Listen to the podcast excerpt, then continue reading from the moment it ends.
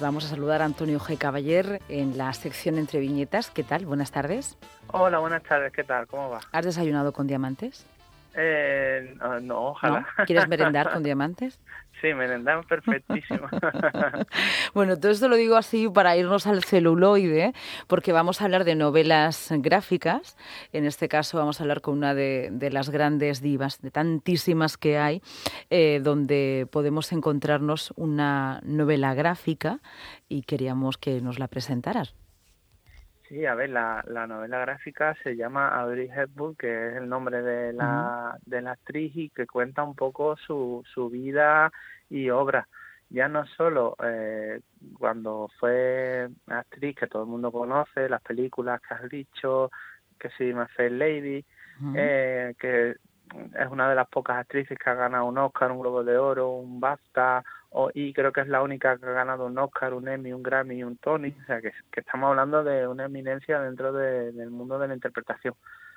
Y esta novela gráfica me llamó mucho la atención y digo, se merece un programa porque la vida de Audrey Hepburn nunca nunca ha sido mm. eh, contada en cómic, o sea, en película creo que no.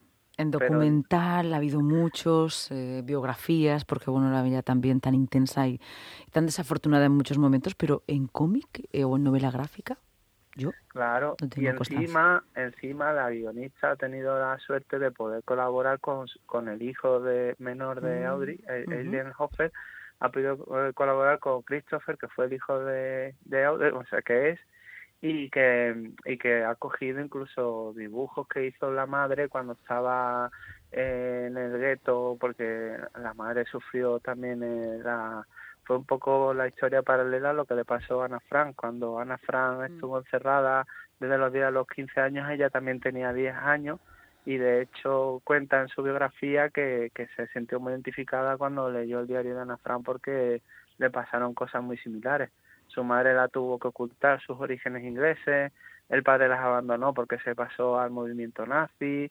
eh, su, su fragilidad viene de, las carencias alimenticias que pasó de pequeña, o sea que no no es todo lo lo, hmm. lo de Hollywood que puede parecer, sino que, que hay detrás una historia muy muy humana que de hecho ella gran parte de su vida cuando se retiró de la interpretación se dedicó a trabajar con UNICEF y a ayudar a los más desfavorecidos. Ella es un icono, ¿no? Ha sido un, referente del celuloide y ha sido un icono y lo es, ¿no? Imagino la dificultad de ilustrarla. Pues en este caso, eh, no solo la dificultad de, ilustrarla, sino de, de, las distintas épocas, porque, porque eh, lo que es su, su rostro es bastante fácil, ¿no? Es, muy, fácil de... Pero lo que eran los vestidos de la época, los trajes, y, se puede saber perfectamente la película en la que interpreta por el, por el look en el que... Entonces yo creo que en ese aspecto eh, el dibujante tampoco eh, ha tenido que ha, tenido que esforzarse mucho porque ha tirado bastante de fotoreferencia y, y después se ha basado más en lo que es la historia, no un poco eh, Persepolis, que importa más la historia que el dibujo, se podría decir. Bueno, pero para el lector eh, que somos, sobre todo lo de novela gráfica, ¿no? Para el lector que además ya viene del cine y del documental, necesita un poco ver a su Odria dibujada. Exactamente, además que, se ha agotado, que salió en noviembre y se ha agotado ya, que ha sido la noticia un poco y por lo que estamos hablando es eso, que en menos de dos meses eh, normalmente los cómics pues suelen, a no ser que sean grandes anuncios, grandes producciones, pero este cómic que, que, mm. estaba, que estaba eh, pues no sé, pues como una, una biografía más, ¿no? Que tampoco era... Entonces en, en ese aspecto lo tenemos lo tenemos todo como muy muy, como te digo yo, muy mm, a punto para que salga una segunda edición inminentemente. Ah, vale, tú ahí lo ves, ¿no? Como guionista quieres ves que falta ahí un, un, segundo. Hombre, yo creo que sí, yo creo que sí, y, y ojalá también la, la, edad de oro de Hollywood, que parece que es tan lejana, pues todavía hay gente que está muy interesada en ella. Mm. ¿Es un género que triunfa? ¿Es un género exitoso la, la biografía en novela gráfica? Pues las biografías en novela gráfica normalmente, eh, a no ser que sea el propio autor el que la ha hecho, eh, no ha salido, no, no, no recuerdo así algún título que haya mm, triunfado. Pero sí que es verdad que igual que hablamos de los cómics sobre el genio de la música no que había de que si estaba hablábamos de la vida de The Doors o de los Rolling o que habían hecho cómics de los Beatles que esos cómics sí que suelen y suelen estar producidos y suelen tener bastante trayectoria pero en el caso de, estrellas de Hollywood así tal cual eh, yo creo que no, no se han hecho muchos. O sea sí se han contado algo mejor algunos cómics que están de ficción o algunas situaciones pero sobre la vida y obra yo creo que no para dramatizar mal el asunto, supongo que, que el hecho de, que las cosas más turbias, ¿no? Los, los, fusilamientos que tuvo mm. que presenciar, o de que tuvieran que, que, alimentarse con una sopa que era de una patata cocida, o sea, coge una patata, la cuece y el caldo, mm. eso es lo que comía, o una rebanada de pan, de lo que fuera. Mm. Esas cosas yo creo que sí que en el cómic a lo mejor se queda en una sola viñeta poner una patata en un tiene que ser bastante como como las publicaciones del roto un poco no que, que con una viñeta te, lo dice todo. lo dice todo exactamente. Y además pasas de ese caldo de, patata a unas páginas después la imagen icónica de Tiffany's no exactamente te, te, estás leyendo la, la trayectoria de la, vida que tuvo y después el, glamour. De hecho, dice que cuando la rescataron se, se comió una tableta de leche condensada y cayó enferma de tanta azúcar. o sea, que imagínate, la pobre. Y después desayunando con Tiffany, de, de, de, poder comer una sopa con patata, desayunar con diamante. bueno. Em, no sé si te da tiempo a leerla antes de que se agotase.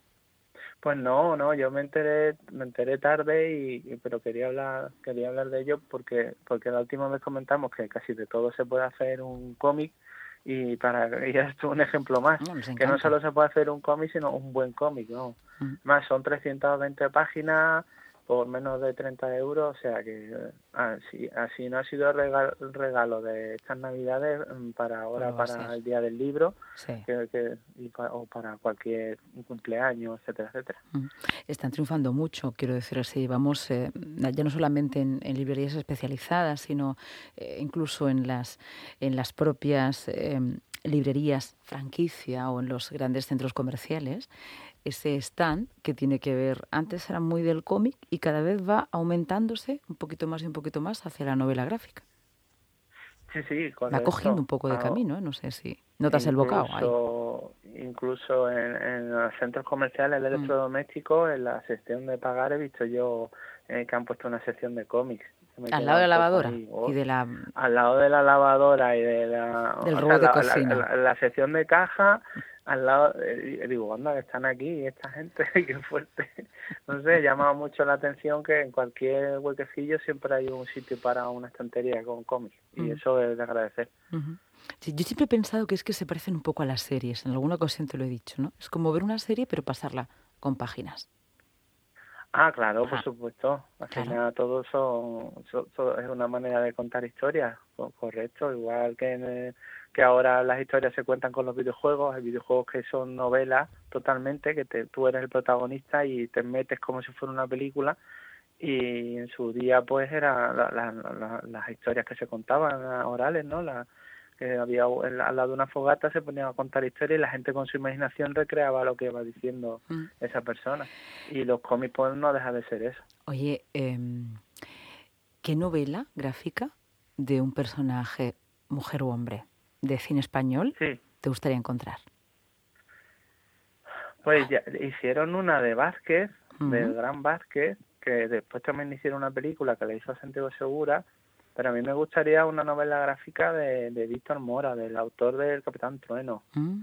Porque fue un autor que estaba era él era un, comunista pero estaba haciendo un cómic dentro del capitán del capitán trueno en el régimen de Franco iban a su casa le, miraban todo lo, lo veían que o sea pasaba alguna noche que otra en la cárcel por las cosas que escribía, pero el tío aún así consiguió meter, crear el cómic del Capitán Trueno, crear un cómic de un superhéroe, ¿no? Español o un héroe que quitaba quitaba a dictadores y metía a consejos de ancianos, que es lo más parecido a una república que podía permitirse. Entonces, ese ese juego de, jugar contra la censura me parece digno de, un cómic, de una novela gráfica, incluso de una peli, ¿no? El Consejo de Ancianos. El Consejo de Ancianos, sí, por supuesto. es que era lo más parecido que tenía. sí, sí, Lo, al principio sale siempre Santiago cierra España, no sé qué, los primeros cómics son como muy muy religiosos y después a, partir de ya que le dan una suelta ya se deja se deja llevar, ya no lo dice tanto. pues Antonio G. Caballero, es un placer siempre hablar contigo, ¿sabes? Hemos Mira, mira que ah. lo has explicado de tal manera que estaba lloviendo hasta los dibujos de, de la novela gráfica de, de Audrey Hepburn, de verdad, de verdad ah, que sí. Pues me, me alegro, me alegro. Bueno, la semana que viene nos volvemos a encontrar por aquí, ¿vale? O por ahí, Venga, por donde estés tú. Por ahí apareceremos. Donde sea. Ya desayunaremos juntos. Hasta luego. Adiós.